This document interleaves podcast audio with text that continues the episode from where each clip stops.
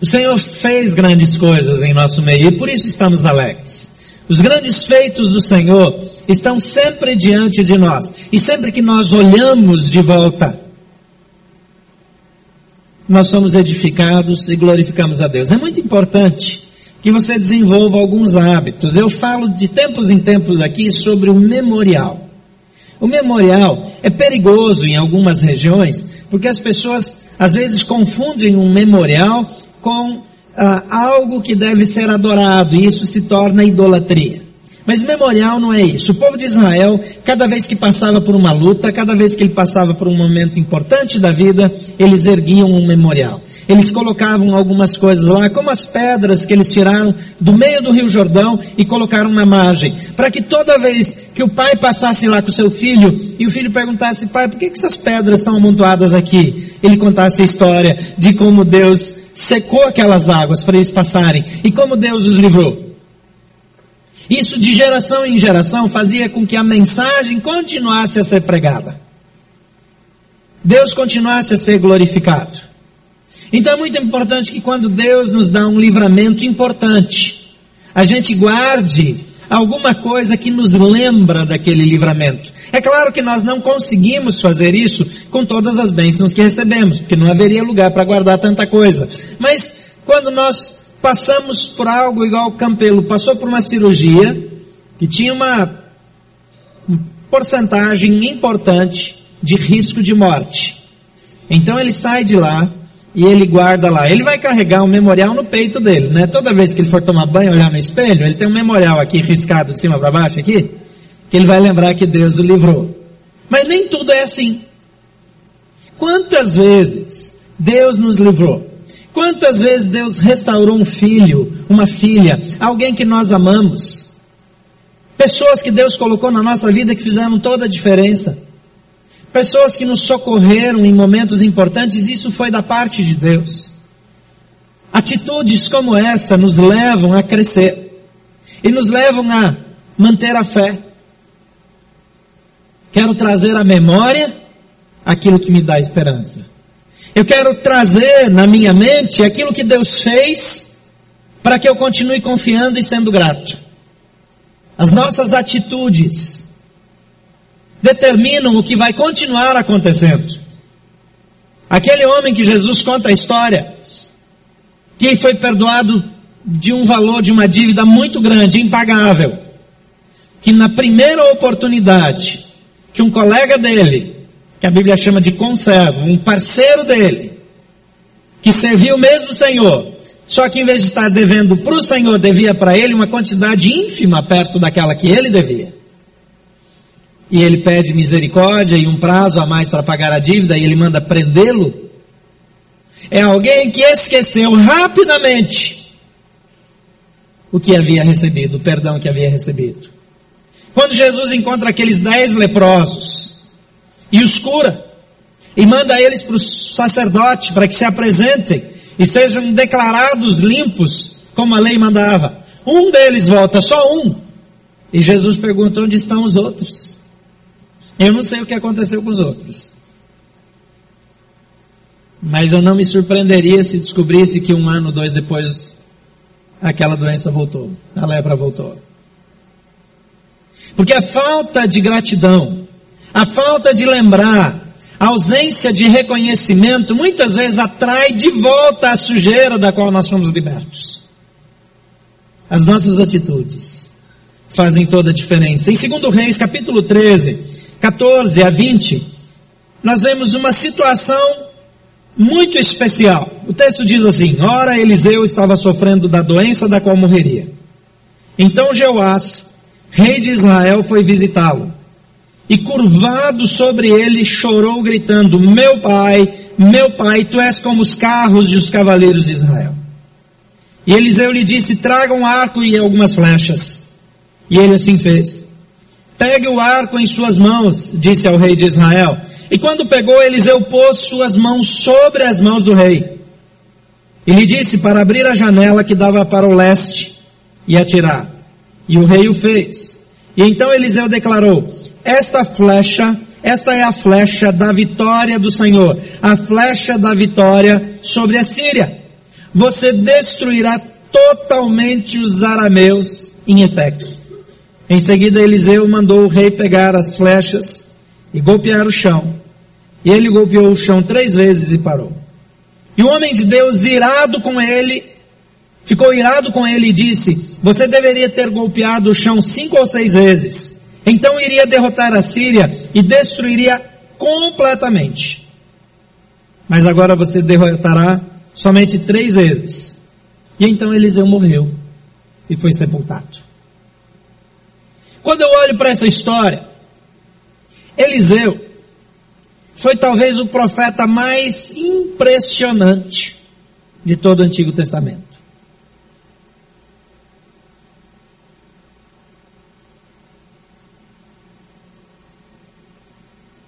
A maneira como ele viveu, e até depois da sua morte, ele foi sepultado,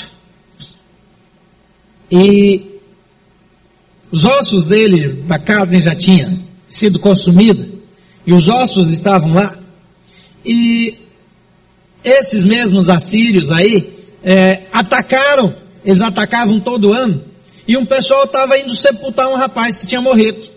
Quando eles viram que o inimigo vinha, eles abandonaram o corpo, que calhou de cair no mesma, na mesma cova que Eliseu tinha sido sepultado. E quando aquele morto caiu, ele tocou nos ossos do morto e ficou vivo de novo. E ressuscitou. Eles nem viram o milagre porque estavam fugindo desesperados. Mas para aquele rapaz fez toda a diferença. A maneira como Eliseu viveu, os feitos dele, a fé dele, a ousadia dele diante de Deus, são simplesmente impressionantes. Agora, esse homem era um homem e Eliseu estava para morrer. Era chegado o tempo dele. Ele sabia, o rei sabia. Só que as dicas de Eliseu, as revelações da parte de Deus garantiam vitória. Ele avisava o rei se ele devia entrar numa guerra ou se não devia entrar. Ele dava orientações que faziam toda a diferença. E agora o rei está perdendo alguém que vale como um exército inteiro. Ele está abatido. Tem um relacionamento já de amizade entre eles, de respeito mútuo. O rei sabe que não governa sozinho, esse rei vem de uma linhagem de reis que desobedecem a Deus e de repente ele é uma exceção. Ele busca Deus. Então ele tem um relacionamento próximo. Esse profeta é muito importante na vida dele. Mas ele está para morrer. Eliseu tem uma oportunidade, dá uma oportunidade para o rei, que esse rei não teria. O rei Jeoás, filho de Joás, um homem que desobedeceu a Deus, está diante de uma oportunidade extraordinária. E eu gostaria de destacar três lições. Vou aumentar uma aqui, quatro lições. Três lições são hoje à noite. Hoje à noite mais curtinho.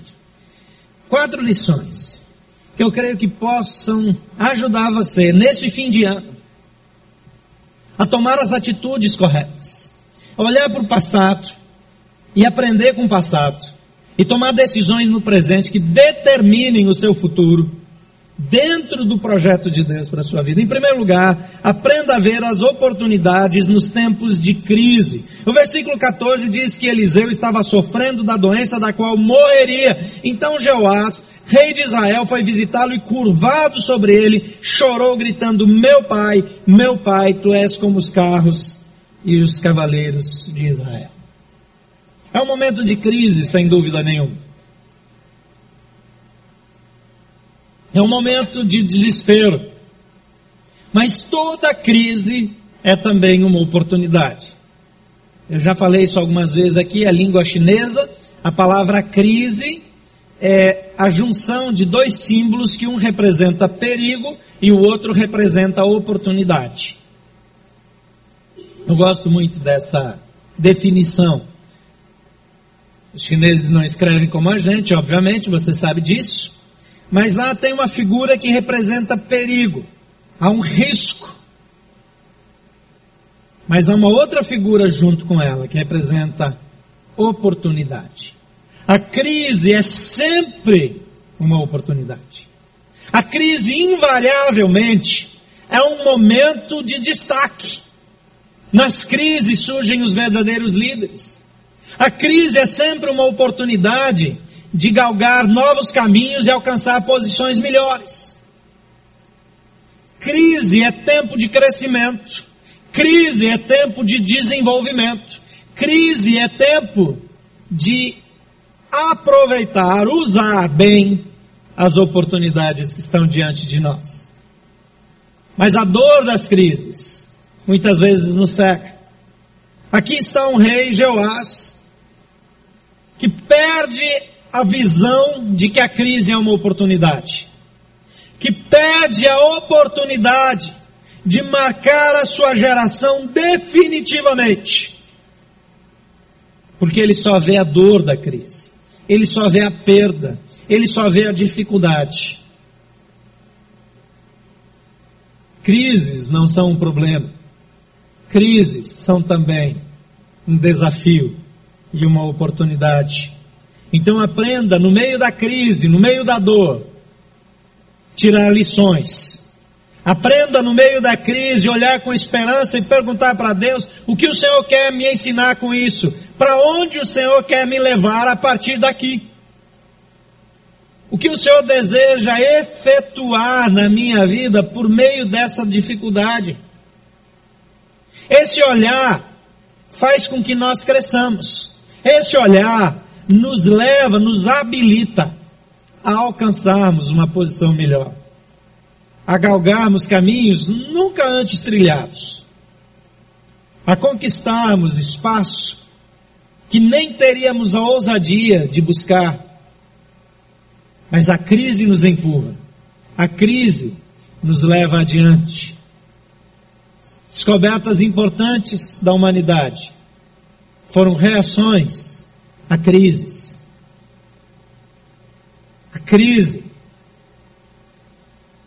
provoca progresso. Então aprenda com as crises. Em segundo lugar, não permita que o desânimo afete a sua visão do futuro. Versículo 15 a 17 diz assim: Eliseu lhe disse: Traga um arco e algumas flechas. E assim ele fez. Pegue o arco em suas mãos e disse ao rei de Israel. E quando pegou Eliseu, pôs as suas mãos sobre as mãos do rei e lhe disse para abrir a janela que dava para o leste e atirar. E o rei o fez. E então Eliseu declarou: Esta é a flecha da vitória do Senhor, a flecha da vitória sobre a Síria. Você a destruirá, você destruirá totalmente os arameus em Afec. É interessante olhar para isso, porque aqui tem um homem cujos dias estão contados. Não tem nenhuma esperança para ele de que ele vá ser curado. Deus já lhe informou que ele vai partir, que o tempo dele chegou. Mas ao invés de estar preocupado com a sua morte iminente, ao invés de estar preocupado com as dificuldades, com a família, com a missão que talvez não tenha terminado, ele está para morrer, mas ele olha e ele vê uma oportunidade e ele diz: essa é a hora de conquistar a vitória definitiva do meu povo sobre os inimigos. O profeta vê ali uma janela de oportunidade e fala para o rei também abrir essa janela de oportunidade e diz: agora você vai ser o rei que vai livrar Israel dos seus inimigos. Se ele tivesse sido bem sucedido, o Hamas não estava degolando os cristãos agora. Sabia disso? É essa turma aí. Que às vezes a gente acha que Deus era injusto de mandar matar todo mundo lá atrás. Milhões morreram ao longo dos anos. Porque o povo de Deus não foi fiel em fazer as coisas do jeito de Deus. Mas o profeta Eliseu, ele vê essa janela de oportunidade, é quase um, um portão de oportunidade. Ele vê um momento estratégico e ele coloca as suas mãos sobre a mão do rei e a outra mão do rei e ele diz: Agora eu estou colocando nas suas mãos essa oportunidade de livrar Israel de uma vez por todas os seus inimigos. Mas sabe o que o rei fez? O que eu e você fazemos a maioria das vezes. Exatamente. Deus coloca nas nossas mãos, Deus coloca em nossas mãos a oportunidade de mudar o mundo, de transformar a situação, de mudar a família, de trazer de volta aqueles que estão nas trevas para a luz, de transformar o Brasil, de ser agentes de transformação. Deus dá oportunidades para o seu povo que são indescritíveis, algumas delas foram dadas esse ano mesmo, que está se terminando, mas o povo de Deus não usa as oportunidades que Deus dá. A rigor, nós fazemos como rei. Aproveitamos mais ou menos. Acreditamos mais ou menos. Avançamos mais ou menos. Deus quer nos levar para um nível de vida onde nós vamos experimentar as maiores providências de Deus jamais vistas na história. Aqueles que crerem no Senhor viverão dias indescritíveis que nunca foram registrados, que nunca foram contados, porque Deus tem pressa para fazer a sua obra, porque o tempo desse mundo está acabando. Jesus Cristo vai voltar.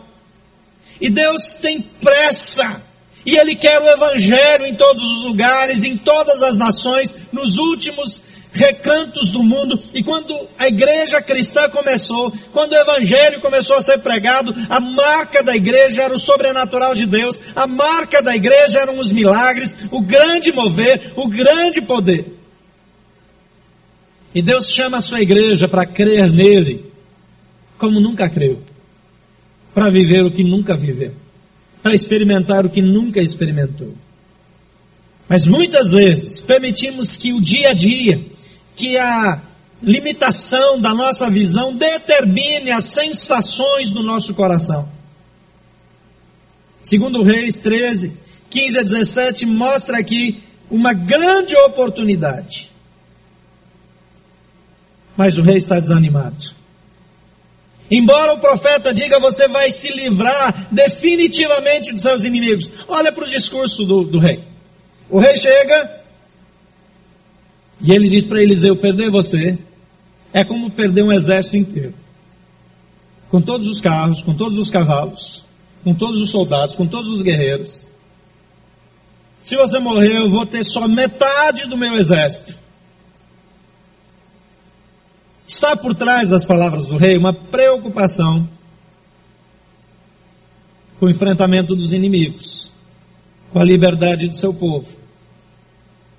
Está na fala do rei uma preocupação com o futuro da sua nação, coisa que parte dos nossos governantes perderam. Agora o profeta ele diz: Eu coloco nas suas mãos a vitória definitiva. Você não vai mais precisar de profeta, você não vai mais precisar de ninguém. Deus está te dando a vitória absoluta, irremediável, definitiva sobre os seus inimigos. E até você vai poder morrer em paz. Porque não precisa mais nem de rei. A paz estará garantida. Mas os olhos do rei não conseguem olhar para a oportunidade. Só conseguem focar na perda. A perspectiva da morte e o desânimo do rei não afetam a visão do profeta, nem lhe tiram a perspectiva de um futuro vitorioso para sua nação. Mas ao contrário, na vida do rei, o tornam inativo ou reativo, desanimado e prostrado. Então escolha nunca permitir que o desânimo afete a sua visão do futuro. Diante da dificuldade, diante do desafio, imagine-se já do outro lado, olhando de volta e agradecendo a Deus por seus grandes feitos. Eu faço um exercício diante de toda grande crise. Eu oro a Deus e digo: Deus, eu te louvo, porque eu sei que eu te adorarei e te louvarei pela vitória concedida em poucos dias. É um exercício de fé. Muitas vezes eu não vejo nenhuma saída, mas eu digo, Senhor, eu te agradeço porque essa oportunidade me permitirá ver um modo criativo como o Senhor vai mudar essa circunstância.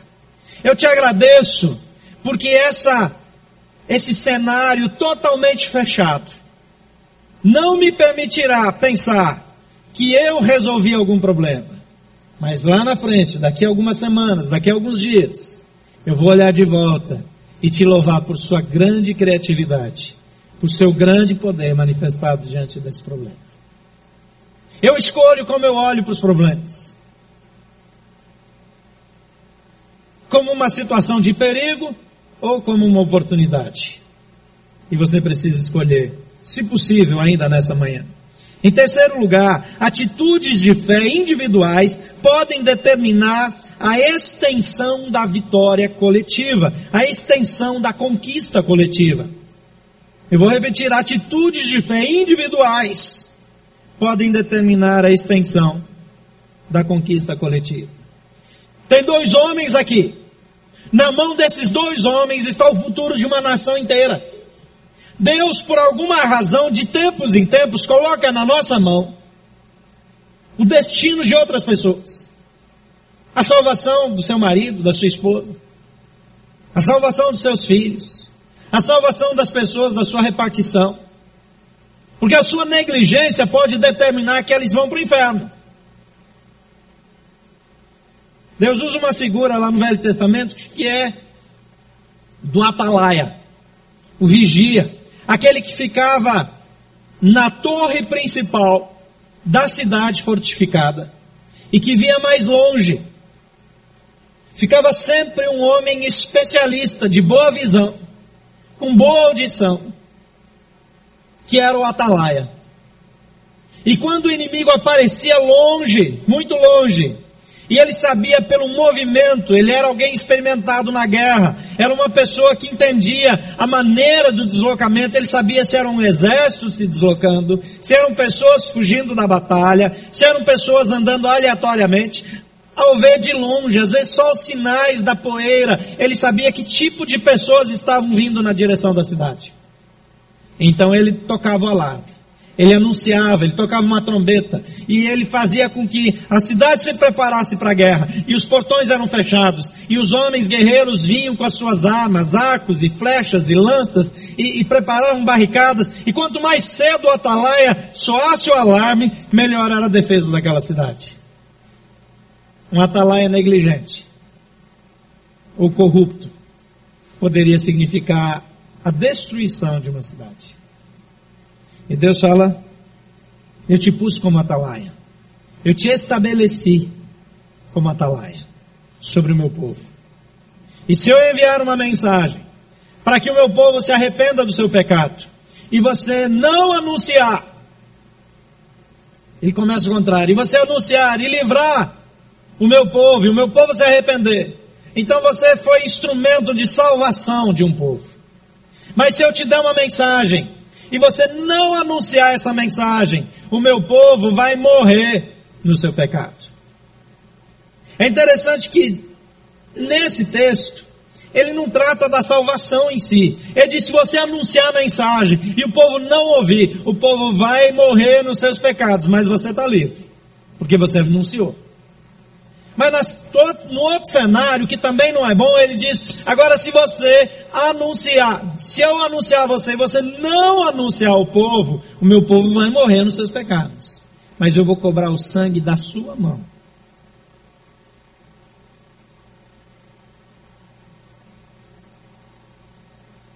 A Bíblia vai dizer no Novo Testamento que aquele que muito recebeu, desse muito será cobrado. É o mesmo princípio. Deus, de tempos em tempos, coloca na minha mão, na sua mão, a oportunidade de livrar pessoas.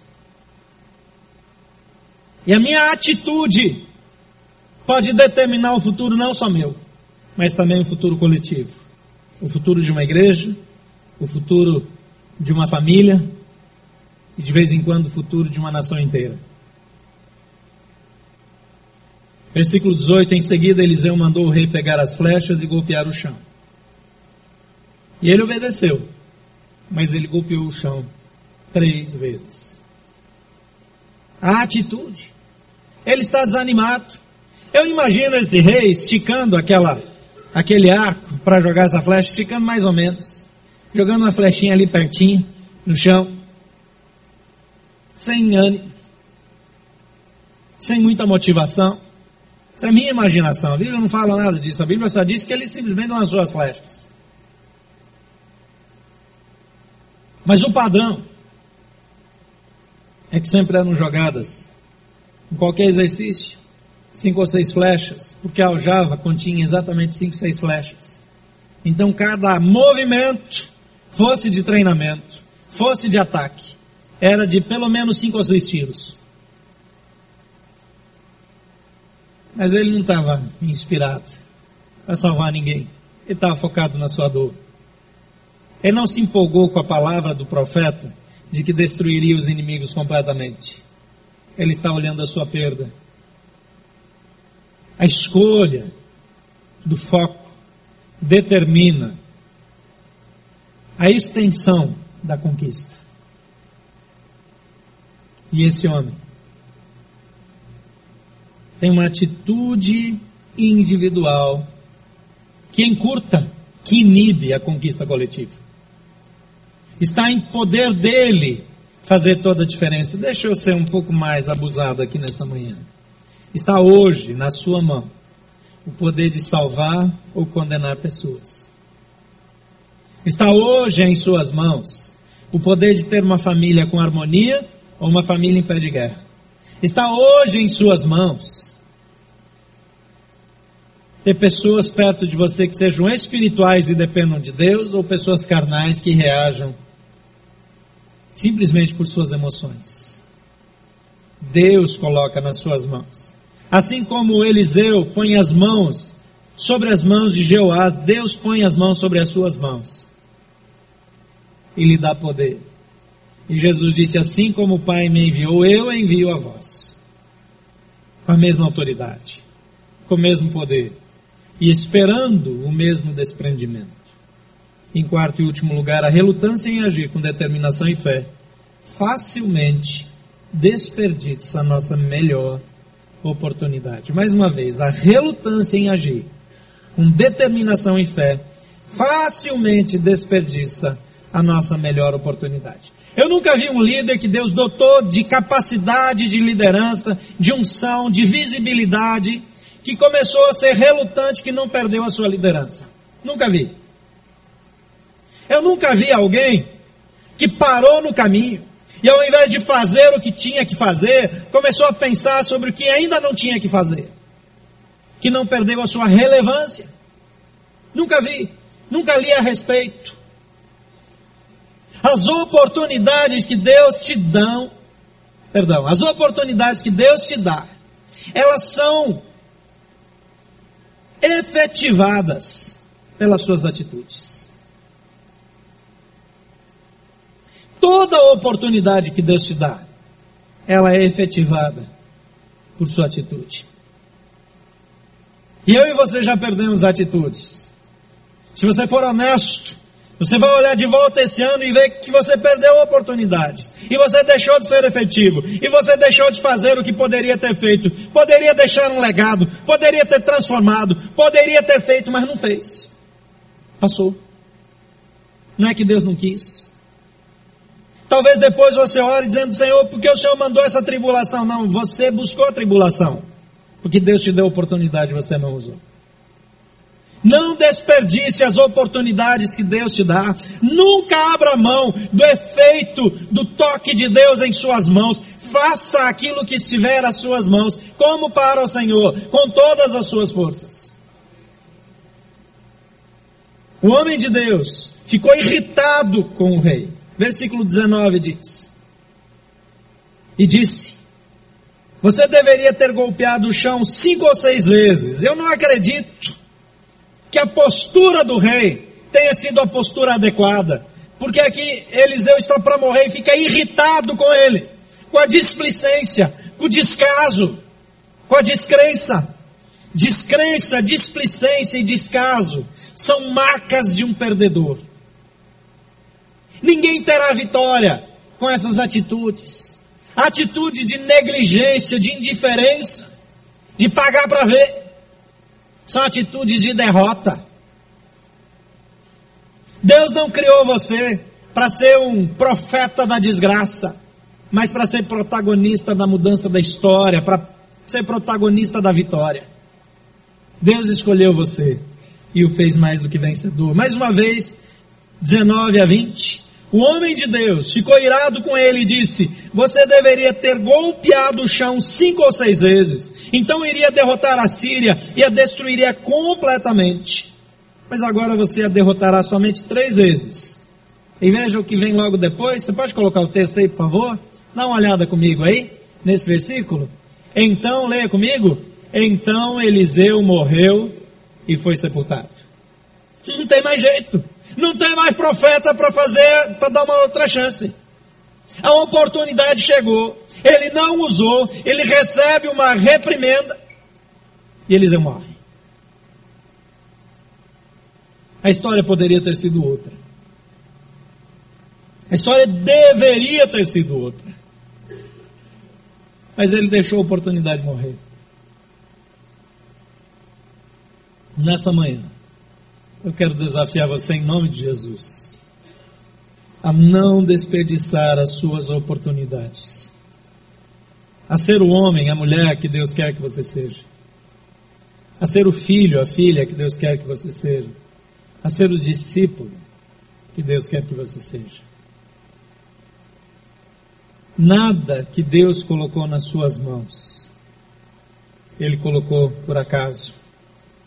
Quando Moisés está lá apacentando as ovelhas, Deus pergunta para ele: Moisés, o que você tem nas suas mãos? Porque Deus sempre usa o que está nas nossas mãos. E Moisés diz: O que eu tenho nas minhas mãos é a minha vara de pastor.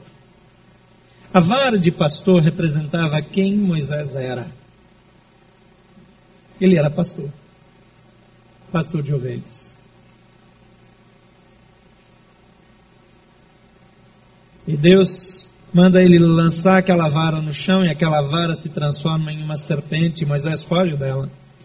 Então Deus diz para ele: vai lá e pega essa serpente pela cauda. Ele vai, e quando ele pega a serpente pela cauda, aquela vara, aquela serpente se torna vara de novo. E antes o texto se refere àquela vara como vara de Moisés, mas quando Moisés finalmente sai em direção ao Egito, diz: e levava Moisés em suas mãos a vara de Deus. Aquilo que Deus colocou em suas mãos é aquilo que você é. O que Deus colocou em suas mãos não é o dinheiro que você tem, mas é aquilo que você é. O que Deus colocou em suas mãos são as qualidades, as características que Deus lhe deu. Não ser o que Deus te criou para ser é pecado, é negligência, é profecia de desgraça.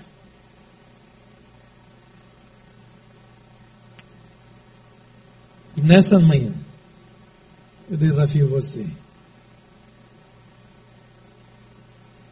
a rever o que você é, o que Deus colocou nas suas mãos, o que você está deixando de usar em favor do reino, ou o que você está fazendo com negligência, sem a dedicação máxima. A negligência do rei em lançar aquelas flechas trouxe problemas sobretudo para quem mora no Oriente Médio até hoje. Que Deus colocou nas mãos dele o poder de livrar-se desses inimigos. A sua negligência como líder da sua casa pode determinar desgraça de geração em geração. Mas a sua atitude de fé pode determinar a vitória sobre o inimigo e a sua família ser do Senhor de geração em geração seus filhos, seus netos, aqueles que virão lá no futuro. Eu oro a Deus para que nenhum, nenhum sequer dos meus descendentes se perca. Eu não quero nenhum na mão do diabo. Porque o que Deus colocou na minha mão, eu quero usar com sabedoria e lançar flechas firmes no solo, declarando a vitória do Senhor de geração em geração. Talvez essa seja uma manhã de arrependimento. Talvez essa seja uma manhã de, reconhe de recomeço, de reconhecer quem eu sou em Deus e reconsagrar aquilo que eu sou nas mãos do meu Deus. A murmuração é uma prática que vem do diabo. O Senhor odeia a murmuração. Ele compara a murmuração com o pecado de feitiçaria. A negligência desonra a Deus e glorifica o diabo. Fazer menos do que o melhor que você pode é pecado. E a sua atitude pode determinar o futuro da sua família e das gerações que virão após você. Por favor, feche seus olhos.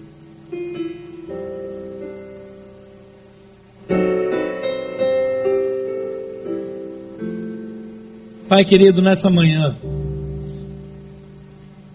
nós pedimos que o Teu Santo Espírito nos mostre quando e onde nós negligenciamos, quando e onde as nossas perdas nos desanimaram, nos fizeram perder o foco, quando as dores das circunstâncias, das traições, das mentiras, do luto, fizeram com que nós não mais retesássemos o, o arco adequadamente e lançássemos as nossas flechas, aquilo que o Senhor pôs nas nossas mãos, com toda a energia, com toda a convicção, com toda a obediência. E nós pedimos, Espírito Santo, que o Senhor nos renove. E queremos reconsagrar aquilo que está nas nossas mãos a Ti, nessa manhã, para sermos instrumento de transformação e nunca mais sermos negligentes, e nunca mais andarmos de volta.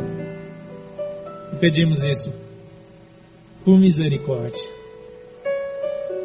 Queridos irmãos, amigos, eu quero dar uma oportunidade para você abrir essa janela e lançar os arcos lançar as flechas, esticar bem o arco nessa manhã.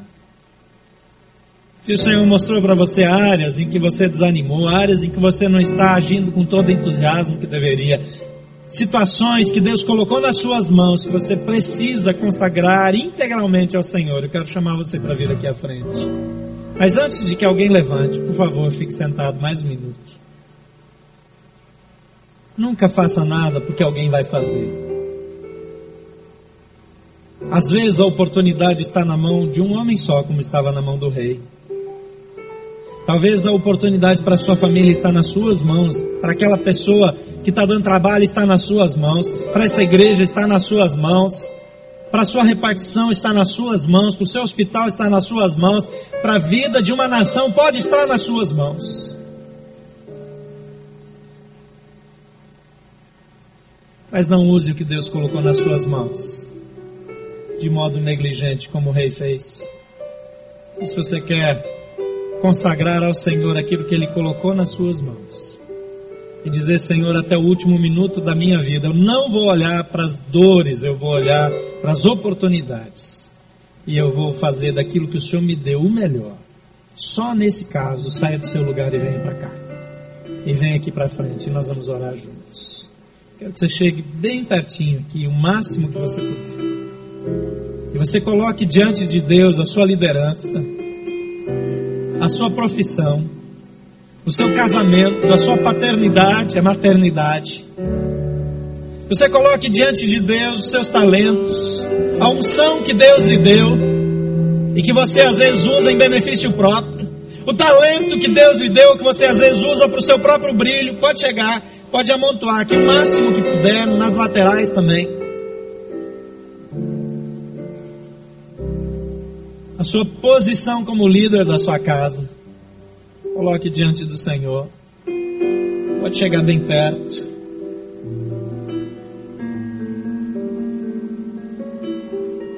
Eliseu já ia morrer. Mas ele viu que o povo dele podia ser liberto, mas o rei não creu. Muitas pessoas talvez não alcancem se você não crer. Coloque diante de Deus. Não importa que idade você tem, não importa o que você faz. Consagra ao Senhor nessa manhã. Vamos orar juntos. Pai querido, parte importante do teu povo está aqui dizendo: Senhor, nunca mais eu quero ser negligente.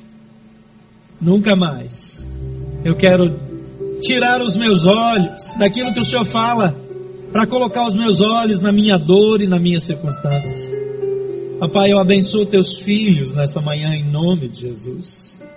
Papai, eu peço perdão junto com eles por toda a negligência, por toda vez que o desânimo nos parou, por toda vez que nós paramos de fazer algo que o Senhor mandou que fizéssemos, porque aparentemente ninguém valorizava, por toda vez que nós paramos de agir como deveríamos agir, simplesmente porque nós não éramos reconhecidos. Tem misericórdia de nós, ó oh, Pai, coloca a tua mão mais uma vez sobre a mão dos teus filhos em pé diante do Senhor e renova a tua unção renova a tua proteção, renova a tua bênção. Papai, que essa bênção possa ser estendida em todas as direções. Pai, que onde eles tocarem, onde eles puserem as suas mãos, o seu talento, aquilo que eles são, o Senhor seja glorificado. Vidas sejam salvas.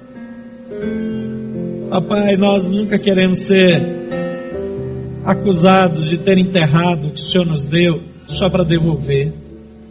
Mas multiplica o que o Senhor colocou em nossas mãos nessa manhã. Ó Deus, em nome de Jesus, traz o tipo de arrependimento que gera vida aos nossos corações.